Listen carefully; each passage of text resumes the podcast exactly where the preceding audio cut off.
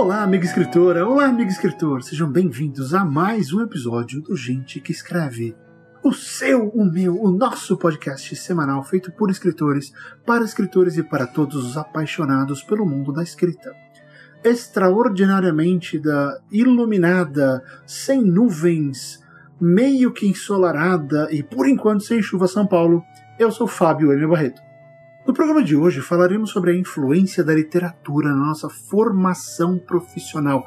Que complexo, Barreto, calma, vai ser legal.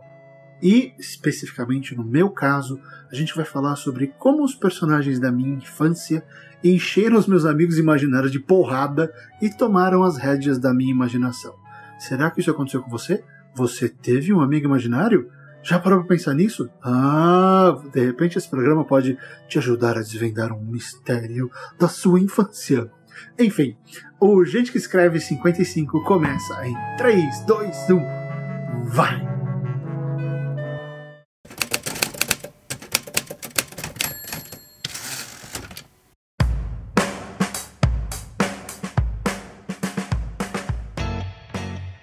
Gente que Escreve é um oferecimento da plataforma de escrita criativa Escreva a Sua História.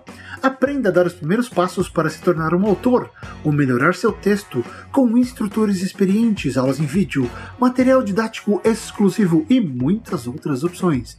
Visite www.escrevasuahistoria.net e comece a aprender hoje mesmo.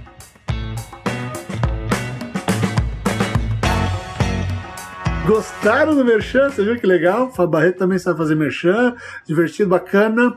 É, eu deve ter ficado um horror, porque a minha voz é horrível. Mas enfim, meus queridos, é, eu fiz a brincadeira só para mostrar que finalmente está saindo a minha plataforma de cursos de escrita criativa, né? O escrevasuahistoria.net. Uh, então passa lá quando você puder.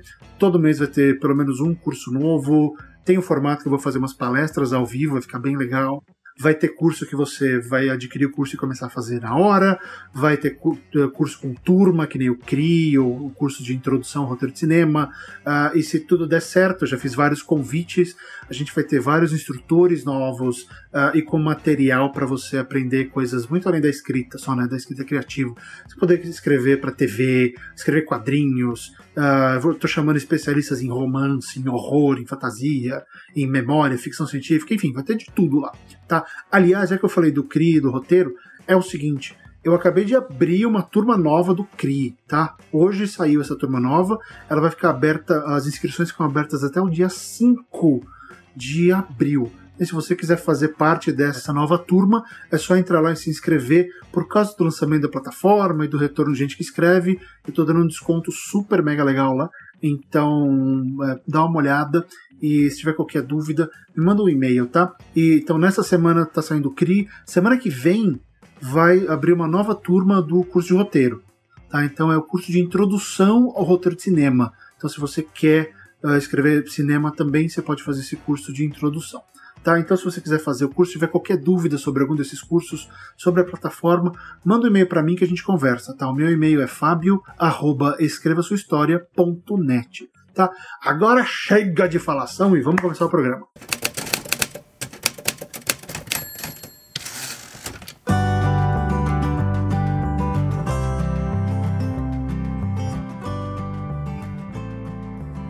Quando eu era criança pequena lá em Barbacena, a gente chamava o cinema, os livros, os filmes e música disso mesmo. Era cinema, livro, filme e música. Hoje em dia, tudo isso, todo esse material, todas essas manifestações artísticas começaram a integrar aquele treco que a gente resolveu chamar de cultura pop. Embora o nome e a quantidade de dinheiro envolvida na cultura pop tenha mudado, a função dela, né, o resultado final dela, continua praticamente o mesmo, que é entreter os consumidores, entreter aquela pessoa que consome, que lê, que escuta, que assiste o, o material da cultura pop. Muita gente pode até discordar do que eu vou dizer agora, e eu tenho certeza que isso vai acontecer. Mas vamos lá. Esse negócio que a gente chama de cultura pop é a mãe de todos os influenciadores. É a coisa que mais influencia ao longo dessa jornada humana da sociedade.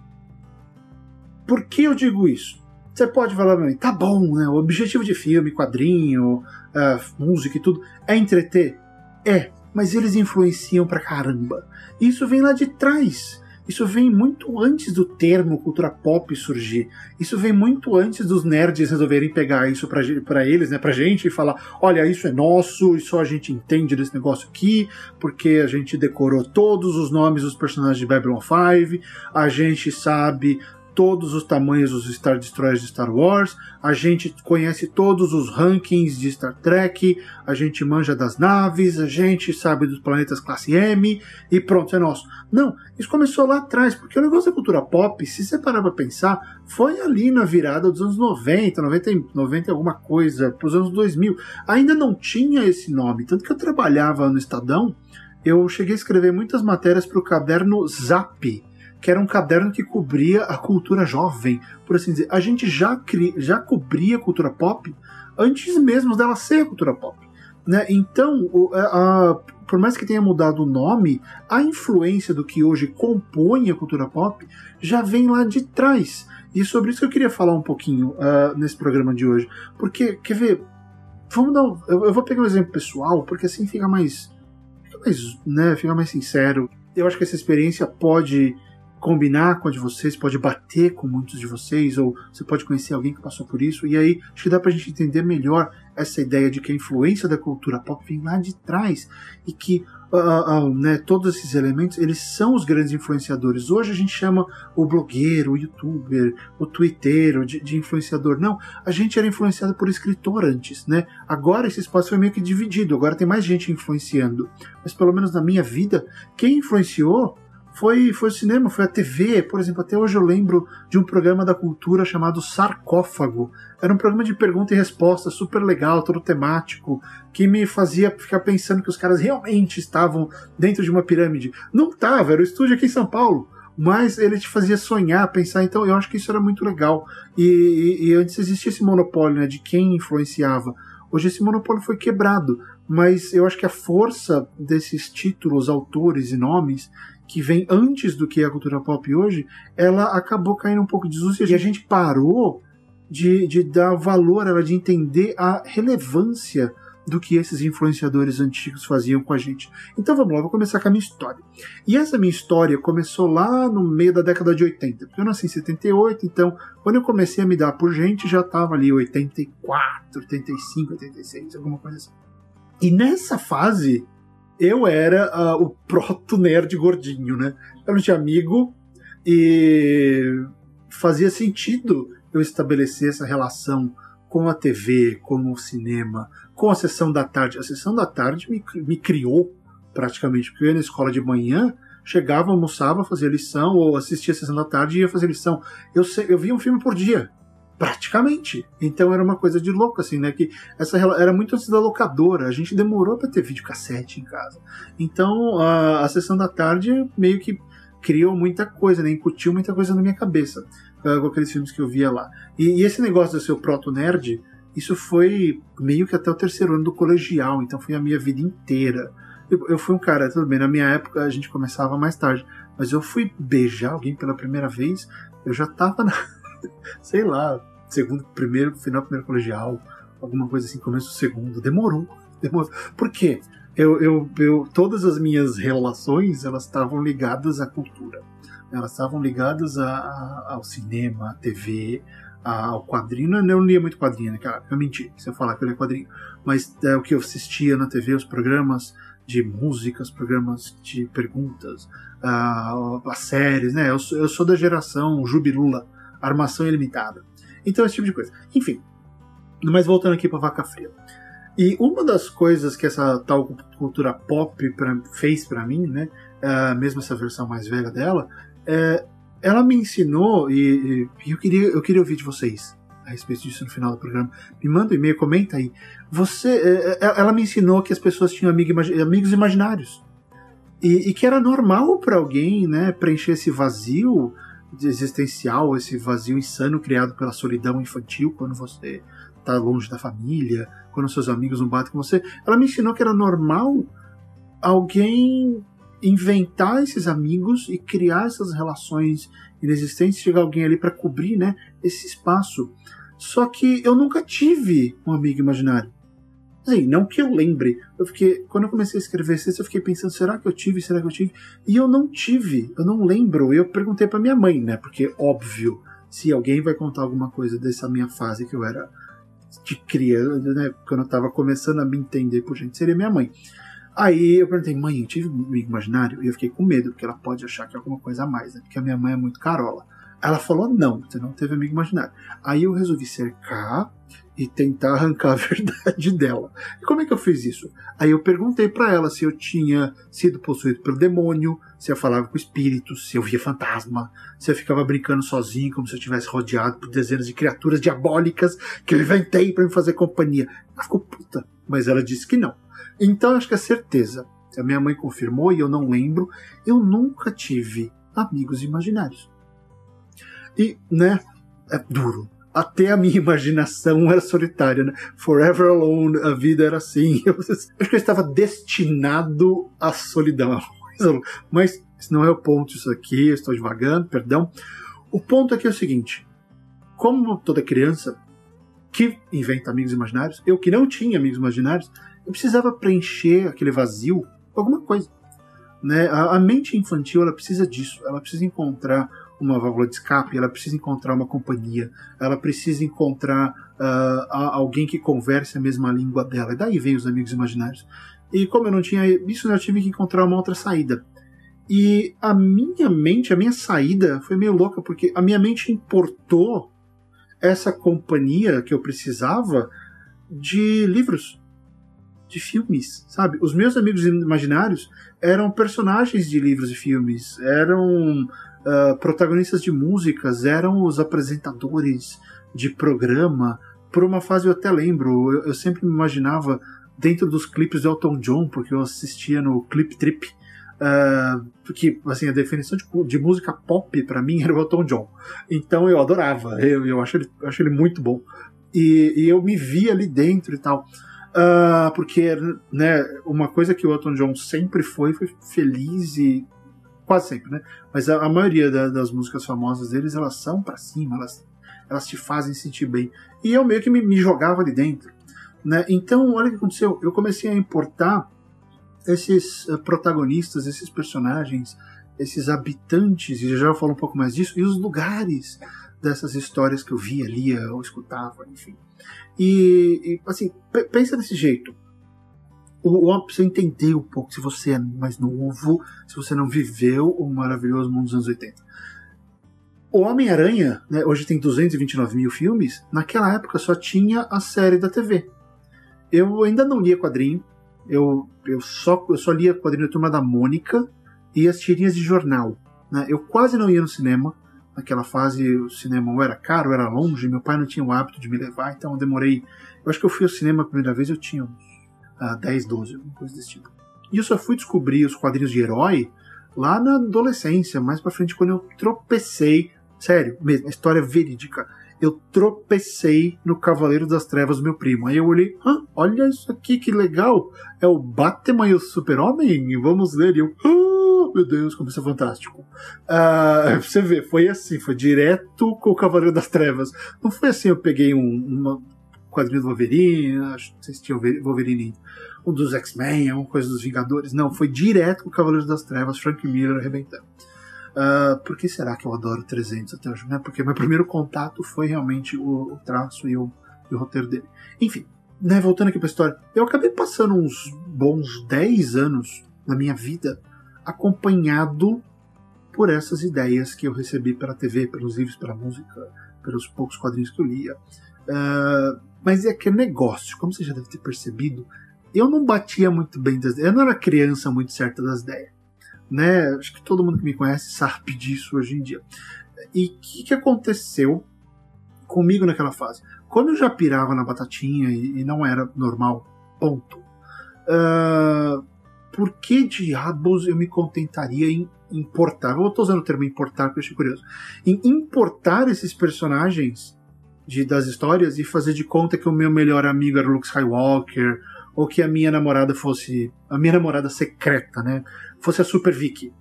Uh, nesse momento eu devo fazer um chamado. Atenção, você que não viveu os anos 80. O que eu acabei de dizer é um alerta de velhice. Se você não conhece a Super Vicky, não se preocupe, a sua vida não vai mudar, mas daqui a um tempo, sabe o que vai acontecer? Você vai ouvir alguém citando alguma coisa da sua infância, sei lá, tipo Harry Potter, e quase ninguém vai entender o que você está falando. Tá? É assim como eu estou me sentindo nesse instante. Final do alerta de velhice. Enfim, voltando. Eu não me contentava só com os personagens, era isso que eu queria dizer. Não bastava só eu falar, ah, o Luke é meu amigo. Não, porque eu nunca pensei nisso. Como eu já era meio doido, é, é, e pelo menos até eu chegar na pauta desse episódio, eu não tinha pensado nessa lógica. Eu não tinha chegado nessa conclusão. Sabe o que eu fazia? Eu transportava aqueles mundos inteiros e acabava assimilando todos os conceitos daquelas histórias para minha cabeça e eu ficava fantasiando com eles. Então não era assim, o Luke Skywalker estava na minha casa ou na minha escola ou sei lá o que. Não, eu ia para lá, sabe? Eu me transportava para esses lugares literalmente e ficava pensando nas coisas que aconteceriam comigo lá. E normalmente eu não era nem o, nem o protagonista. Eu nunca gostei dessa ideia de eu ser o protagonista. Eu me, eu me, me contentava em estar ali, sabe? Eu, eu curtia, eu já tô aqui, já tá valendo, tá de bom tamanho. E é, só falando um pouquinho para escritor entender essa história toda, eu assimilava o plot dos livros, eu assimilava a trama dos livros ou filmes e séries que eu assistia, e me ficava imaginando lá dentro. Ou seja, é, eu meio que eu fazia o inverso, né?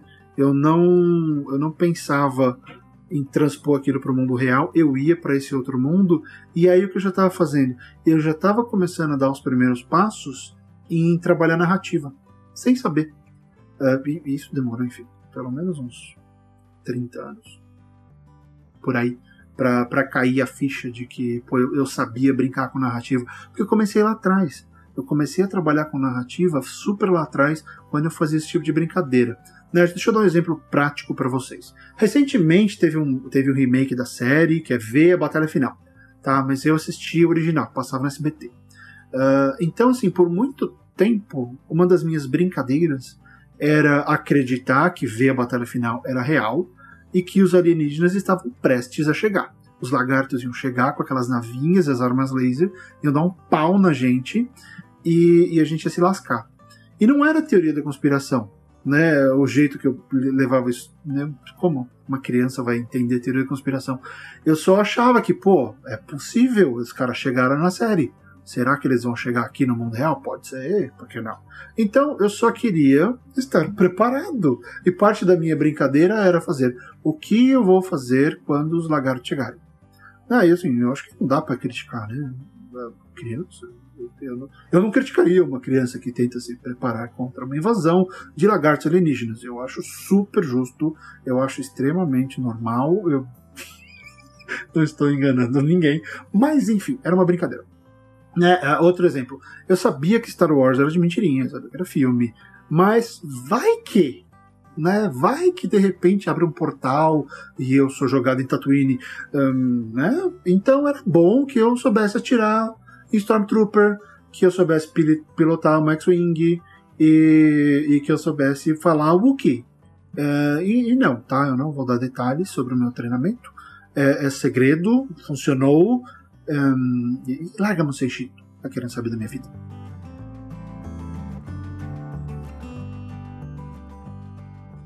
Acho que já dá pra perceber onde eu quero chegar, né? É, e eu já falei um pouco disso, né? Sem, sem perceber, eu tava desenvolvendo plot, estava desenvolvendo narrativa, eu estava começando a pensar em histórias, porque coisas tinham que acontecer. É óbvio que naquela fase, tudo que acontecia era uma cópia, era um clone, era uma outra versão do que tinha acontecido no livro. Né? Eu não tinha nenhuma super habilidade para criar uma história inteira, mas tinha cenas novas, tinha acontecimentos novos. É, eu participava de outras batalhas, então eu meio que adaptava as coisas que estavam acontecendo na, no original, né, na, na história que, que tinha gerado tudo isso. E, e, o fato de eu pegar um filme e transformar em uma brincadeira de criança me influenciou demais, porque toda a minha relação com o cinema, e que me deu uma carreira depois e tudo mais, veio dali, veio daquela fase. Né, veio desse contato não só com o ato de assistir, mas com o ato de recontar essas histórias. E, e tudo isso vai contra a ideia de que a literatura de gênero uh, os filmes de ficção e as coisas abre aspas, não sérias, fecha aspas, são apenas entretenimento. Não, elas não são. E elas nunca foram.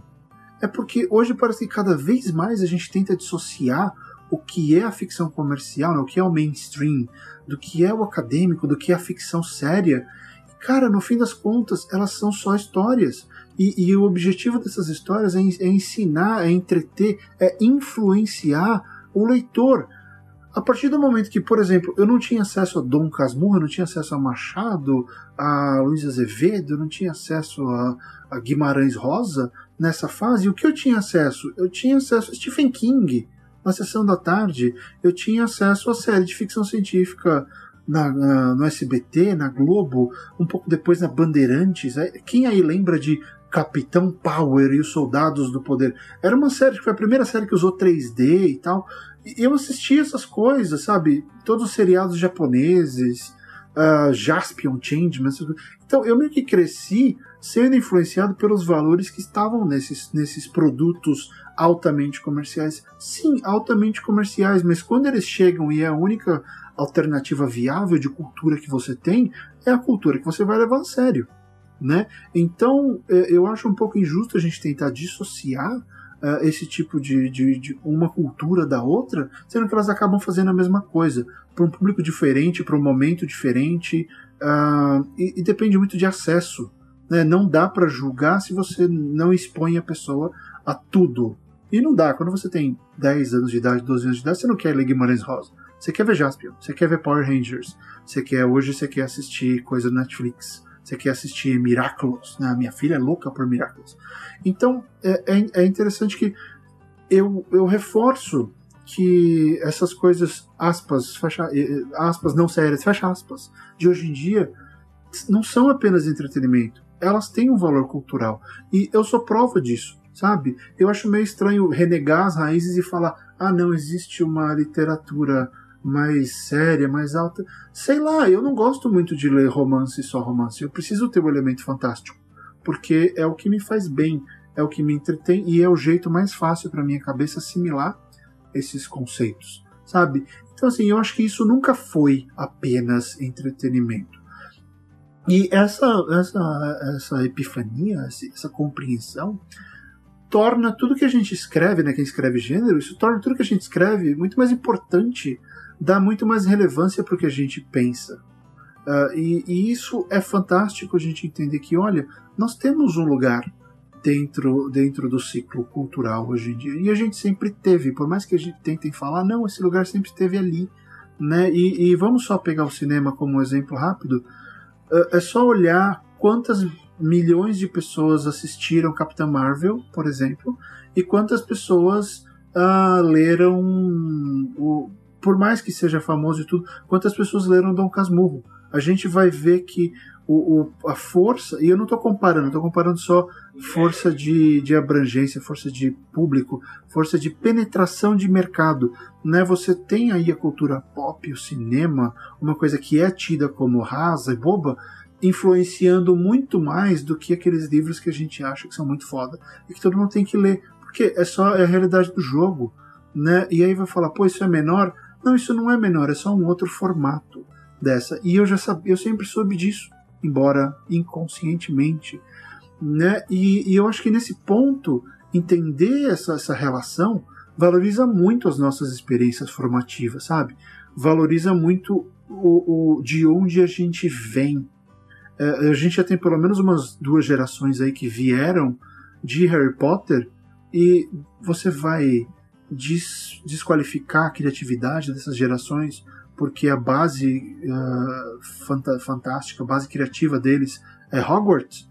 Não, de razão de, de, de, maneira alguma, sabe? A gente só tem que entender que vem de lá porque era o que estava acessível, era o que estava barato, era o que todo mundo estava falando. Saíram os filmes, tinha joguinho, então era mais muito fácil se inserir nesse universo ficcional. E era exatamente o que eu fazia quando eu era criança. Esse processo de influência nunca termina. E, e pensa nisso. E, e, tem mais, olha só.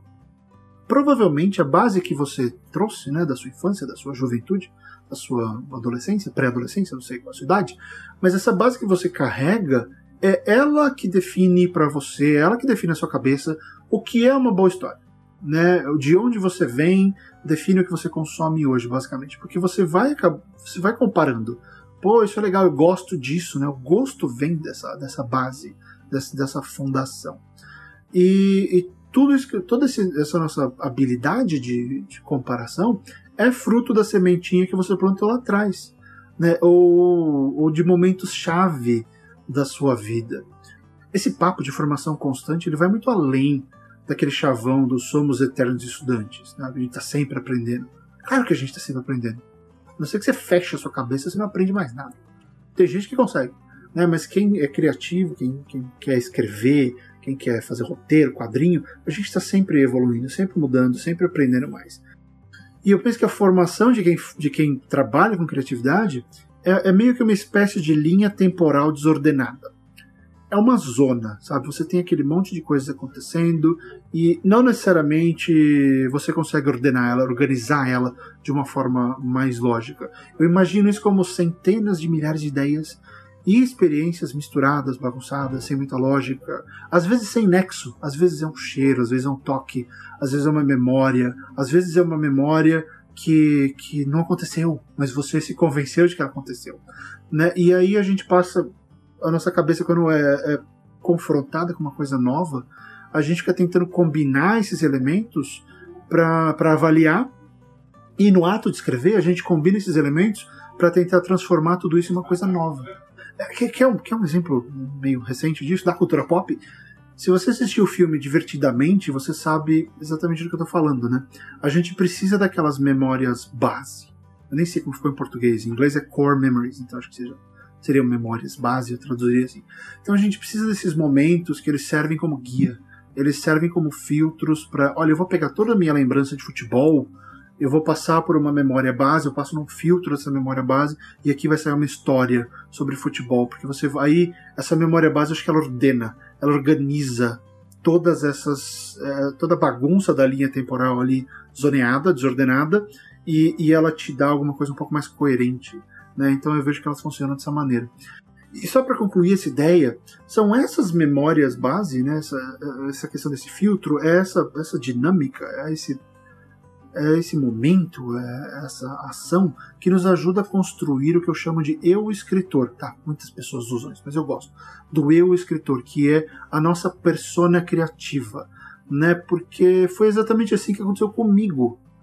Uh, foi por causa dessas memórias e foi por causa desse processo que eu, eu cometi muitos erros e acertei também várias coisas na vida seguindo esses modelos subconscientes seguindo essa ideia de, pô, eu tenho um monte de informação aqui bagunçada, eu vou passar por um filtro do que eu acho certo ou do que eu acho legal, e do outro lado desse filtro vai sair uma decisão, sai uma escolha. Né? Esse é um negócio interessante. Quando a gente passa por esse processo, quando a gente resolve permitir que essas coisas voltem à, à superfície, elas saiam do subconsciente e voltem à, à nossa mente, o que a gente tem do lado de lá, né, depois que o processo termina, é uma decisão, é uma escolha.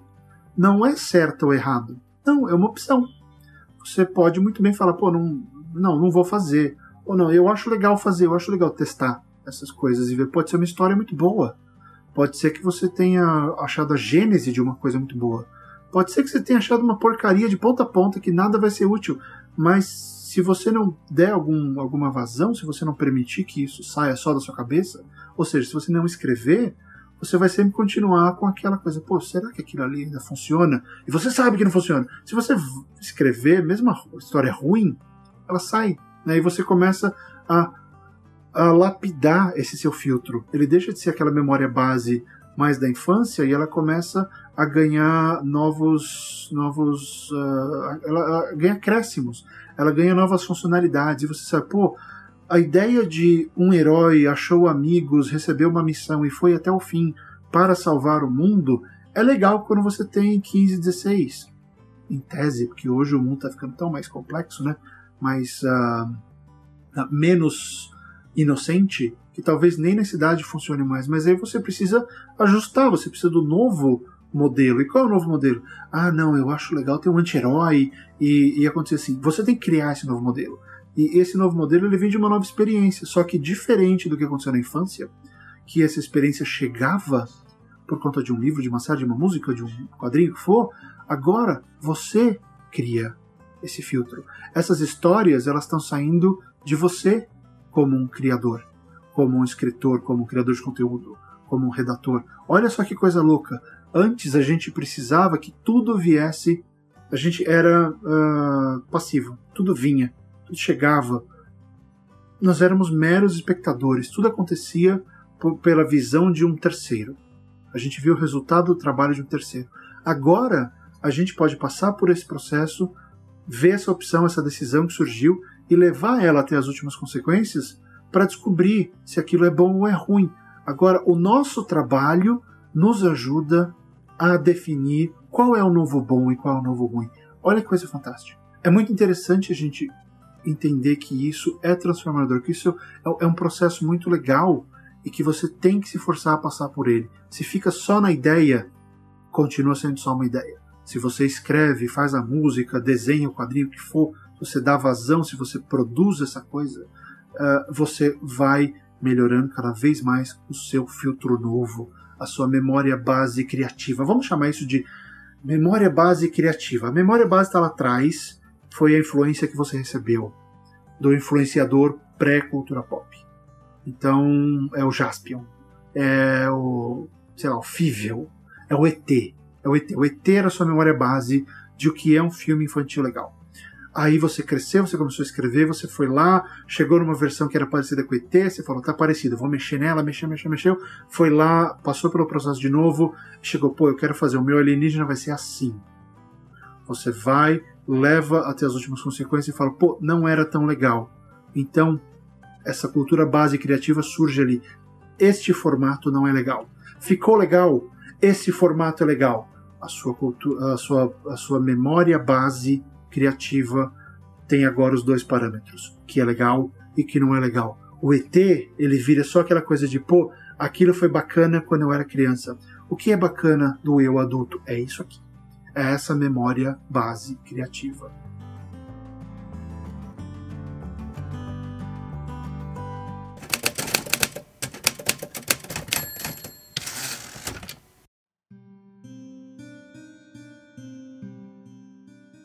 E dentro dessas influências que eu sofri, pelas quais eu fui moldado quando eu era criança, ou adolescente, ou um jovem adulto, eh, teve uma, teve uma muito louca. Eu vou compartilhar com vocês agora. Eu acho que eu falei um pouco sobre isso no, no episódio sobre uh, Estranho numa Terra Estranha. Mas eu vou falar com um pouco mais de propriedade e, e não honestidade. Eu fui honesto da outra vez, mas com um pouco mais de intimidade agora. E, e, uma dessas experiências mais malucas que aconteceu comigo foi justamente por causa do, do Estranho numa Terra Estranha. Se você não conhece, é um clássico da, da ficção científica do Robert Heinlein. É, é um livro fantástico que gerou todo. Não gerou, mas ajudou pra caramba o movimento da contracultura nos Estados Unidos, o movimento hippie. É muito. Tem umas ideias muito fora da caixa ali. É, é um livro. Eh, se você deixar, ele pode ser transformador pra caramba se você estiver aberto a, a ouvir o que ele tem a dizer. E assim, todo mundo foca, quando fala do livro, todo mundo foca nas discussões sobre o Valentine, que é o protagonista da história. Mas, como eu falei lá atrás, né, o protagonista às vezes não é o cara que me atrai, não é o personagem que mais faz sentido na minha cabeça. Quem acabou conduzindo subconscientemente a minha vida foi um personagem chamado Jubal Harshal. Na, na, narrativa do Estranho Matar Estranha, o Jubal ele é um escritor, jornalista, editor e umas, uma série de coisas que, estranhamente, eu acabei fazendo na vida. É, e por causa disso, eu sempre compreendi que o Jubal Harshal ele acabou virando uma espécie de figura paterna ou mentor obscuro na minha vida. Ele meio que virou um, um objetivo a ser alcançado. É, é, e, por outro lado, né, ele me inspirou, mas ele também se transformou em uma coisa terrível. Porque o personagem Jubal Harshal, ele é idealizado. É impossível chegar naquele ponto. Ou seja, é, é impossível ser o Jubal. E eu tentei. Sem perceber, eu tentei muito ser aquele personagem.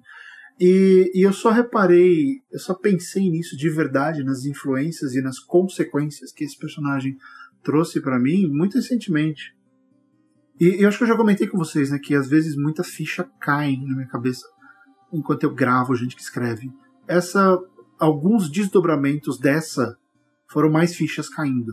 Você vê, o ato de falar aqui, de produzir uma ideia, de levar essa ideia à frente, de tentar criar a nova memória base criativa para o que é legal ou não a gente que escreve, está me permitindo que eu faça descobertas. Né? Então, está sendo positivo. Enfim, voltando aqui. Então você vê, eu não sabia que esse personagem tinha sido altamente influente para mim.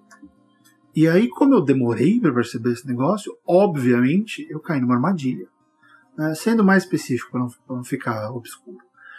Uh, minha mente, até o meu entendimento é, a minha mente criou uma espécie de gatilho profissional que me impediu de desenvolver muitas coisas de longa duração. O que isso quer dizer com eu não consegui desenvolver nada de longa duração? Na prática, é mais ou menos assim. Eu, eu acabo, é, é, um, é uma característica minha. Eu mando muito bem textos rápidos, quando o deadline é definido, quando eu tenho o número de palavras, quando eu tenho toda a informação. Então, uh, por exemplo, eu tenho a entrevista que eu fiz, eu sei onde eu quero chegar, eu vou escrever, sai muito rápido, normalmente sai bom. Uh, e, e, eu, eu, gosto do resultado. Só que, e, e, porque, e o que acontece nesse processo? Por que, que o rápido é bom? Porque quando não é rápido, eu costumo ter tantas ideias novas, tantas coisas vão sendo. É que nessa gravação, várias ideias aqui foram surgindo enquanto eu estava falando. Então, enquanto eu estou fazendo uma coisa que teoricamente devia ser curta, essa coisa está me, me fazendo desdobrar, está me levando, está me tirando do foco e me levando para outras ideias legais que são úteis para mim, que me fazem pensar em coisas novas, mas elas me tiram desse negócio do texto rápido. Tá, tá, tá, tá, tá. Então, assim, na hora de escrever um romance ou um roteiro, é um inferno para mim, nesse aspecto, porque eu sempre quero. Pô, mas isso daqui rende uma outra história. Às vezes vira capítulo, às vezes vira personagem, mas eu acabo querendo fazer várias coisas ao mesmo tempo. Então é difícil para mim focar em, em, em, produtos muito longos. Uh, é muito mais fácil fazer um texto num dia só, ou escrever um texto em uma semana do que ficar sete meses com ele, tá? Na, na parte lógica. E de onde vem isso? O que isso tem a ver com, a história que eu estou contando?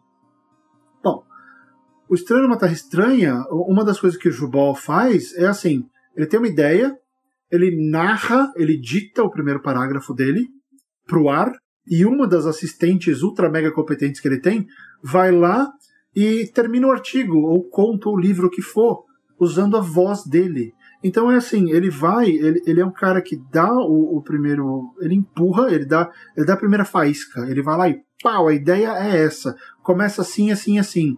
E ele trabalha com, não sei se são quatro ou cinco assistentes fantásticas, super boas, que sabem escrever como ele. E aí elas vão lá e terminam. Né? É, é claro que eu nunca imaginei ter um harém de redatoras. É uma ideia interessante, mas eu nunca imaginei. E... mas essa ideia de trabalhar intensamente, assim, com períodos curtos, de não precisar nem levar nenhum texto até a última etapa. Uh, isso fez muito sentido nos meus anos de jornalismo, sabe? Dentro da redação, o, repórter vai lá, faz a entrevista, escreve, termina o texto, o, e o editor termina o serviço, ele completa, ele vai lá e faz a revisão, arruma, não sei o que. O repórter quase nunca tem que voltar a mexer no texto, porque você já está fazendo um outro texto. Só que aí, quando entrou a literatura, a coisa já não funciona desse jeito. Né? O, o editor é, obviamente, muito necessário, mas ele acaba existindo mais como um parceiro, né? um, um parceiro que vem depois. Na literatura, o autor ele conduz a narrativa toda, de ponta a ponta, sem muita ajuda, sem ter o apoio das assistentes criativas e, e sem e sem poder parar, porque se você parar, tudo morre, então você tem que ir até o final. E isso é muito louco para uma cabeça que gosta de pensar em coisas curtas, para uma cabeça que gosta de pensar em, em, em, períodos mais concentrados, né? Lembra do episódio anterior, quando eu falei sobre o começo de Snow Globe? Então, tem relação. É exatamente isso. Eu ficava querendo que aquele começo fizesse todo o trabalho. E era uma influência dessa história que eu estou compartilhando com vocês. E pensando nisso, enquanto eu escrevi esse roteiro, isso me fez pensar muito em todas as influências que a gente recebe, tanto de personagens quanto de autores, uh, tanto na vida, tanto na infância quanto na vida adulta, né? A gente não para de ser influenciado. Uh, e eu que não eu odeio assistir YouTube, eu quase não entro lá. É, eu continuo consumindo cultura nos meios clássicos. Já viraram clássicos, né? TV e cinema viram clássico. Então, eu continuo sendo influenciado da mesma forma que eu era, por novas vozes, mas da mesma forma. Mas enfim, é, eu acho que por conta disso, né, a gente continua sempre sendo recebendo essas influências. Uh, ser, a gente como ser humano parece que alguém ensina, é um ponto. Assim como você tem que ter amigos imaginários, alguém ensina que a gente tem que passar muito tempo buscando modelo. A gente fica tentando encontrar um jeito certo de viver a vida. A gente passa um tempão procurando um jeito de vencer. E os personagens ficcionais acabam falando com a gente. Por quê? Eles vencem. A maioria deles vence. Porque Hollywood ensinou muito bem pra gente e a literatura aprendeu direitinho.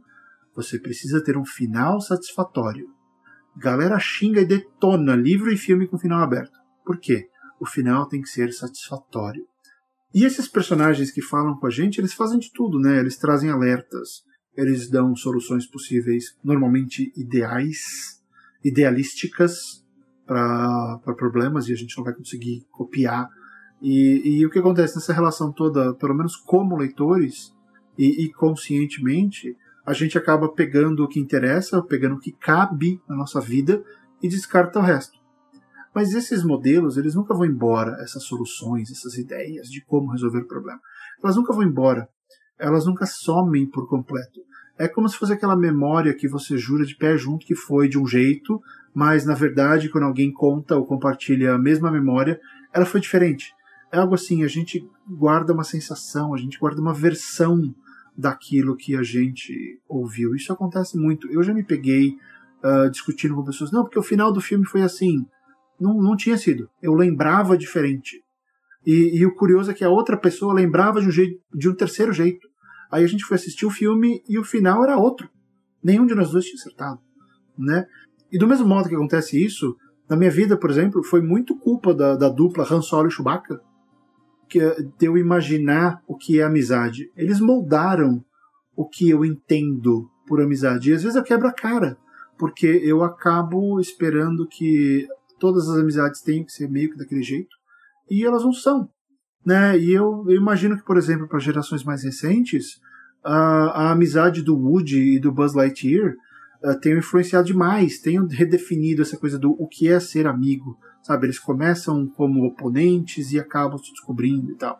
Então acho que Toy Story, por exemplo, é um filme fundamental para as gerações mais recentes. E quando a gente está criando, são essas relações que a gente busca como escritores, como autores. É esse tipo de relevância que a gente precisa ter em mente quando a gente está criando uma história, sabe? Você quer influenciar as pessoas nesse nível? Você quer fazer com que os leitores lembrem dos seus personagens daqui 20, 30 anos, e às vezes eles não vão lembrar da história inteira, você não vai ficar rico e tal, mas se você conseguir mostrar para uma geração de adolescentes e crianças como é a amizade, o que é amizade, como por exemplo o Han Solo fez e o, o, Han, e o, Chewbacca, o Han e o Chewbacca fizeram, e o Woody e o Buzz fizeram, isso já não vale pra caramba. Então, esse é o tipo de modelo que a gente tem que buscar. E é assim que eu costumo tentar buscar as coisas. Isso também é uma descoberta um pouco recente que vem dos cursos que eu fiz. Eu parei de pensar em personagens só como personagens. Eu comecei a pensar na, na, na no efeito que eles causam, sabe? Como como esse resultado aqui vai influenciar alguém. Não que eu quero influenciar, não, é o contrário, é, olha, eu escrevi, aí eu releio e penso, como isso daqui vai afetar a cabeça de alguém? Vai ser bom? Vai ter utilidade? Eu estou feliz com isso? Então eu comecei a, a usar isso como, como métrica para as coisas que eu faço. E isso também, né, essa relação também se aplica, por exemplo, ao, ao estilo de diálogo de muita gente, de tipos de personagem, uh, e acaba mostrando onde, onde os nossos limites estão. Porque se a gente deixa essa influência, essa memória base não criativa, né, a primeira memória base guiar o tempo inteiro, a gente para muito rápido a gente tem uma profundidade muito rasa em termos de até onde a gente vai. Né? Então, para você ver, uh, outro exemplo, quem aí é filho e filha dos anos 80. A base de tudo é praticamente formada por personagens masculinos as empresas são horríveis e são as inimigas, e alguém sempre está em perigo. Né? Uh, e como, no meu caso, como eu sempre soube disso, dessa influência muito forte da, da narrativa dos 80, né, pelo menos dos arquétipos, sem perceber, parte da minha produção literária é uma resposta a essa mesmice. Era eu tentando quebrar esse negócio. Então, olha só que coisa. O céu de Lily é estrelado por uma menina. Ela está em perigo, mas é muito mais uma questão de, questão de querer lutar. Né? Então, ela está ali conquistando um espaço onde ninguém mais tem espaço para nada. Ela resolveu botar o pé no chão e falar: não, daqui, daqui não passa. A última balada de Bernardo é um personagem mais místico e é o meu primeiro protagonista negro. Uh, mas eu não deixei, ele não é guiado por isso. Né? Ele é assim porque fazia todo sentido ele, ele ser diferente do que era a cidade onde ele estava chegando. E Pedras Caem é, tem pessoas de outras de outros países, mas ela é essencialmente uma cidade de gente branca. Então eu precisava mostrar isso de que a amizade surge de qualquer forma, em qualquer cor, qualquer credo. Né? Então é uma história sobre uma amizade que, que quebra um pouco esse negócio da, da, e quebra o status quo da cidade. E na Velha Casa da Colina, por exemplo, eu evitei cair naquela ideia de romance bobo e tal. Então existe um personagem que tem uma relação afetiva, mas é uma relação mais familiar, é uma relação mais de, de, de, de espantar os fantasmas e querer fazer algo de bom sem ficar naquela coisa de ah, eu tenho que conquistar a garota, né? E até um último exemplo, no meu primeiro conto, que é o Ela, que eu publiquei pela editora Draco, é, ele também tem uma protagonista feminina, só que era uma linha meio entidade criadora. Né? E todas essas decisões elas foram conscientes, elas foram respostas ao desafio que eu me fiz de ir além do óbvio, de ir além do confortável, de ir além da mesmice. Por mais que eu use clichês pra caramba, essa é uma das brincadeiras que eu faço nos meus contos de tentar pegar clichês e dar uma. e virar o clichê. Como o Gaiman fala, né, dar um twist. Ou dar uma inclinadinha no clichê e mudar a perspectiva dele. Né? E cada desafio desse me fez crescer muito narrativamente. E hoje eu entendo por que aquele garotinho sem amigos imaginários ou reais gostava tanto de viver em outros mundos, de lutar contra alienígenas improváveis, de se preparar para invasões terríveis sabe? A resposta para tudo isso é muito fácil. Aqueles mundos no qual eu escolhi viver, eles me preparavam, eles eram versões do futuro que estava por vir na minha vida pessoal. Os alienígenas, inimigos, eles viraram chefes, viraram desafetos. Os inimigos, eles tomaram a forma de cada decisão difícil que aparecia na minha vida, sabe? Cada mês sem dinheiro suficiente, cada perda familiar ou profissional. O importante ali não era que os inimigos existiam, mas sim que eles eram terríveis. E como diz o Gaiman, eles poderiam ser derrotados. Então, e para encerrar o programa, é muito importante que a gente aceite de onde a gente vem. E que a gente aceite tudo que a gente acredita para criar histórias tão legais que as outras pessoas queiram viver nelas, que elas queiram ser personagens da nossa criação, para que essas novas histórias sejam contadas por décadas e décadas por causa daquilo que um dia foi apenas uma faísca criativa na sua cabeça quando você tinha 10 anos. Espero que vocês tenham gostado da edição de hoje. A gente se fala na semana que vem. Um grande abraço e continue a escrever.